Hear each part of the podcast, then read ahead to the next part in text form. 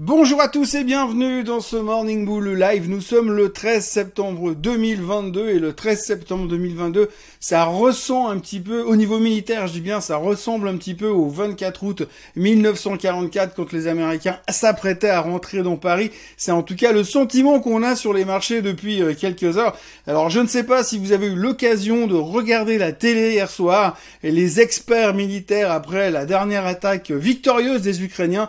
Visiblement la face du monde s'est complètement transformé. C'est incroyable le nombre d'experts Covid qui sont devenus experts en variole du singe, qui là tout d'un coup sont experts en militaire.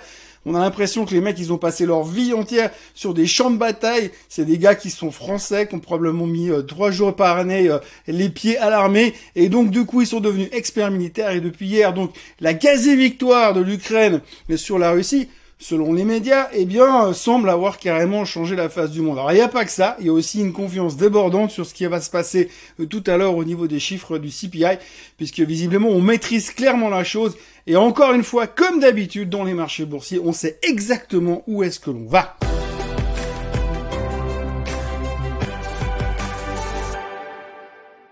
Donc très très belle journée hier sur les marchés financiers avec un, une cocarde de plus, une, une légion d'honneur supplémentaire à l'Europe qui cartonne de manière assez spectaculaire. Alors tout d'abord, l'Europe a eu besoin de quelques jours pour prendre conscience que c'était quand même génial d'avoir une banque centrale européenne qui luttait contre l'inflation, qui allait casser les pattes arrière de l'inflation, qui allait régler le problème en deux, trois, en deux coups de cuillère à peau, que tout serait réglé d'ici. Allez, maximum le printemps prochain. Donc c'est génial d'avoir d'abord une banque centrale qui prend les choses en main. C'est génial de faire monter les taux parce que ça va freiner l'inflation. La récession, on s'en fout. De toute façon, on l'a déjà pricé. Visiblement, en Europe, tout le monde est d'accord sur le fait que la récession, c'est juste une question de semaine.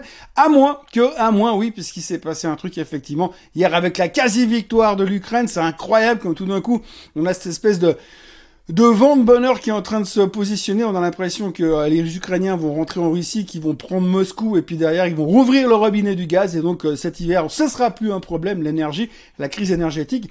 D'ailleurs plein de choses ont été dites ces dernières heures dans les marchés financiers qui sont complètement biaisées finalement puisque la crise énergétique c'est comme c'était réglé depuis la victoire ukrainienne hier euh, en Ukraine. Donc du coup, les marchés européens étaient en pleine euphorie. La Banque centrale, c'est génial, ils montent les taux et ils vont freiner l'inflation, c'est une bonne nouvelle. L'histoire de l'Ukraine, c'est une bonne nouvelle. Euh, le CPI, de toute façon, il sera maîtrisé cet après-midi. Et puis on a déjà des projections pour le mois de septembre, le mois d'octobre, le mois de novembre, le mois de décembre.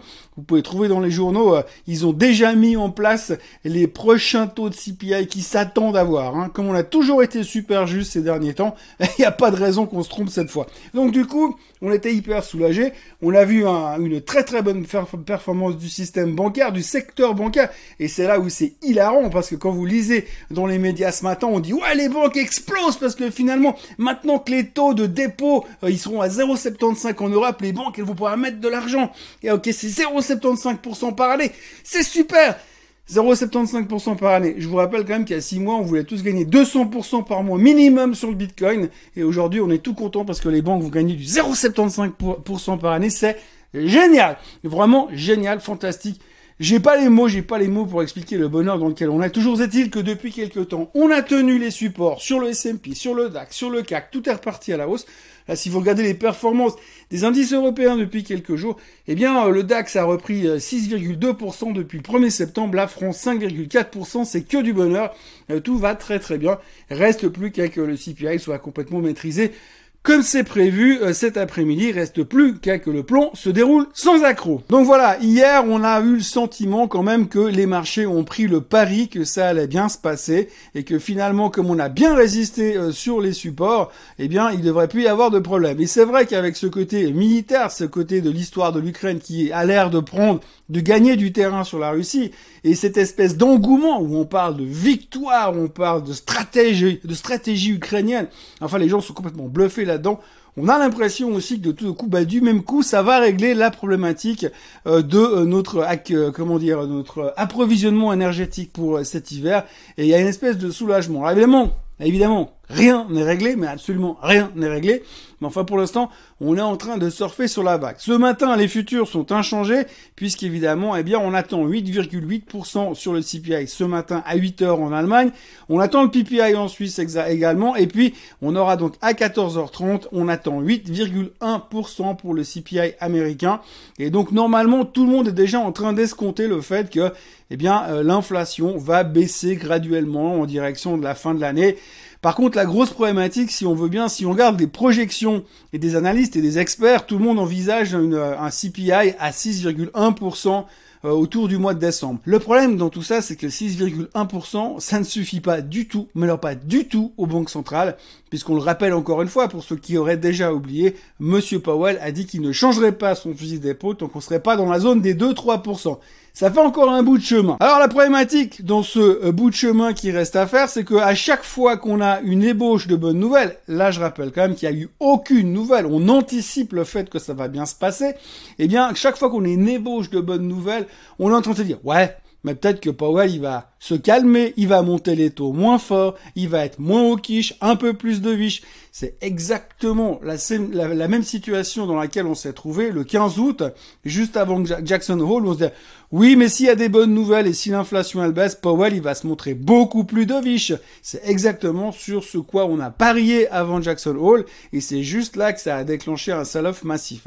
Donc aujourd'hui, on est de nouveau en train de faire la même chose. On se dit oui, mais si l'inflation elle descend à 8.1 pour ce mois, eh bien peut-être que Powell sera tout d'un coup beaucoup moins agressif, un peu plus dovish.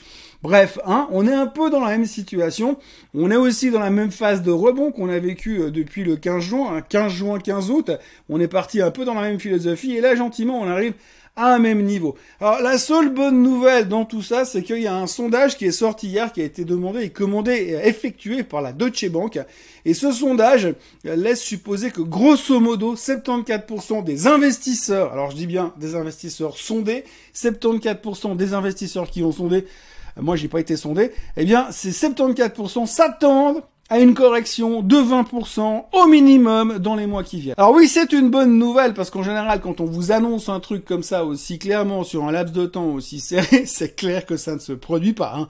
Moi, ça fait plus de 30 ans que je suis dans ce métier. Les coups sûrs, à chaque fois que je me suis trouvé face à un coup sûr, je me suis fait mais démonter mes propres en ordre à chaque voyage. Alors là, le coup sûr de 74% des gens qui pensent que ça va baisser, bah c'est clair que ça baissera pas. Après, quand on regarde euh, le comportement de la VIX aujourd'hui, c'est l'autre truc qui gêne de l'autre côté, c'est qu'on a l'impression que tout le monde est super serein. Alors je me demande qu'est-ce qu'on a été sondé, qui est-ce qu'on a été sondé et comment est-ce qu'on les a sondés puisqu'il finalement vous avez d'un côté la VIX qui laisse supposer que personne n'est en train de se hedger, le niveau de la volatilité, personne n'est en train de se protéger puisque tout le monde est confiant et de l'autre côté vous avez 75% des gens qui pensent qu'on va se péter la figure. Alors est-ce que les 75% des gens qui pensent qu'on va se péter la figure, c'est qu'ils savaient pas que l'Ukraine est en train de gagner la guerre Alors peut-être que c'est à cause de ça, on ne sait pas. Chose est-il aujourd'hui qu'on est dans un flou total, mais là, on est dans une phase bullish pour le moment, toujours très très concentré sur le micro et le macro, mais toujours dans une phase bullish. Donc il faut voir un petit peu ce qu'on va voir tout à l'heure, et on aura une bonne, un bon élément de réponse euh, tout à l'heure à 14h30. Je vous cache pas que si le chiffre américain il sort à 9.2, on va avoir deux trois problèmes au niveau des marchés. Et par contre, s'il sort en dessous des 8.1, j'imagine que le rallye devrait continuer. Ça, ça semble assez facile, assez facile la bourse quand on présente les choses comme ça. Au niveau des sociétés, parlons quand même des sociétés. Essayons de parler d'un peu d'autre chose que de guerre, de micro, de macroéconomie et de géopolitique. En tous les cas, aujourd'hui, ce qu'il faut retenir, c'est que hier soir, Oracle a, a, publié ses résultats, des résultats qui étaient en dessous de leurs propres attentes, donc un petit peu décevant. Grosso modo, c'est surtout des effets monétaires et rien de fondamental. Résultat, le titre prenait 1% after close, après avoir pris 1% pendant la séance. Rien de très excitant. On notera aussi le partenariat entre Rivian et Mercedes, donc euh, bonne nouvelle pour le fabricant de SUV aux États-Unis le fabricant de SUV qui a quand même pas mal souffert ces dernières années dans la thématique des voitures électriques. Donc bonne nouvelle parce que ce partenariat devrait renforcer la distribution de Rivian en Europe, bien évidemment avec l'aide de Mercedes. reste juste à qu'ils puissent les charger, mais apparemment depuis l'éventuelle victoire des Ukrainiens, ça devrait plus poser de problème puisque les voitures électriques sont de retour au top. Hein. Je rappelle quand même qu'il y a quelques semaines, on était en train d'interdire les voitures électriques de chargement aux États-Unis à cause de la chaleur, mais ça c'est une autre histoire. Donc bonne nouvelle pour Rivian à suivre, mais on voit aussi que l'aspect a comme un peu baissé de ce côté-là, parce que sur l'annonce de la nouvelle, le titre a pris 3%, c'est pas non plus euh, du délire pour l'instant. Au niveau restructuration, on notera aussi que les fondateurs de Peloton, hein, vous savez, euh, le vélo d'appartement que vous faites en groupe sur votre télé avec tous les potes, c'est un truc qui marchait bien euh, quand on était en confinement. Pour l'instant, nous on n'est pas en confinement, et puis en plus, le vélo électrique, quand on n'aura plus d'énergie cet hiver, ça sera un peu plus compliqué. Donc, eh bien, du côté de Peloton, le management, les deux fondateurs s'en vont en pleine restructuration et en pleine meltdown de la société. Donc, affaire à suivre de ce côté-là. Je suis pas sûr que ce soit une super bonne nouvelle, même si peut-être on avait besoin de son frais dans la société. On notera aussi des commentaires de Madame Yellen. Alors, Madame Yellen s'est pointée et a quand même donné son avis sur euh, le secteur des hydrocarbures et pense que le pétrole peut encore euh, nous faire un pic assez violemment d'ici la fin de l'année. Elle pense effectivement que les sanctions contre la Russie euh, sur le niveau du pétrole vont faire baisser l'offre et comme l'offre va baisser, forcément le prix va monter et donc du coup elle est plutôt méfiante par rapport à ça. Probablement qu'elle ne savait pas encore que euh, l'Ukraine se dirigeait euh, sur une victoire facile sur une jambe et que du coup peut-être ça va changer un petit peu la photo ces prochains temps. Donc voilà, aujourd'hui on en est là, euh, on a un pétrole qui se traite autour des 87, on a un or qui se traite autour des 1735, on a l'Asie qui ne fait rien, on a les futurs qui sont inchangés. Évidemment tout le monde s'attend à ce qui va se passer tout à l'heure, mais on voit pour l'instant qu'il y a quand même un vent d'optimisme, et donc euh, que faire d'autre pour l'instant si ce n'est attendre de voir ce qui va nous tomber dessus à 14h30 et espérer que tout va bien se passer euh, dans un monde merveilleux où les plans se déroulent sans accroc et où les experts anti-Covid sont devenus des experts et des stratèges militaires. Autant vous dire que si tout se passe bien comme prévu, puisque tout a l'air d'être prévu, visiblement plusieurs mois à l'avance, eh bien il va falloir se positionner sur toutes les choses de croissance. Euh, donc euh, préparez-vous à racheter encore du Bitcoin, de l'Ether et probablement des semi-conducteurs, euh, puisque quand on regarde finalement là où on sont les semi-conducteurs, ils sont encore un petit peu en retard. Et finalement, si les choses se stabilisent après les bons chiffres du CPI, c'est un secteur de croissance qui devrait être remis un tout petit peu au goût du jour. Et puis, comme si la guerre se termine et les choses se détendent avec les États-Unis, eh bien, peut-être que finalement le secteur des semi-conducteurs va commencer à se réveiller et qu'il y aura de nouveau un peu plus d'intérêt spéculatif. Donc, à surveiller prochainement euh, ces prochains jours si les choses se passent bien. Tout à l'heure, évidemment, euh, on va pas faire non plus les grandes manœuvres avant 14h30 parce que ça peut vraiment être encore une fois du pile ou face.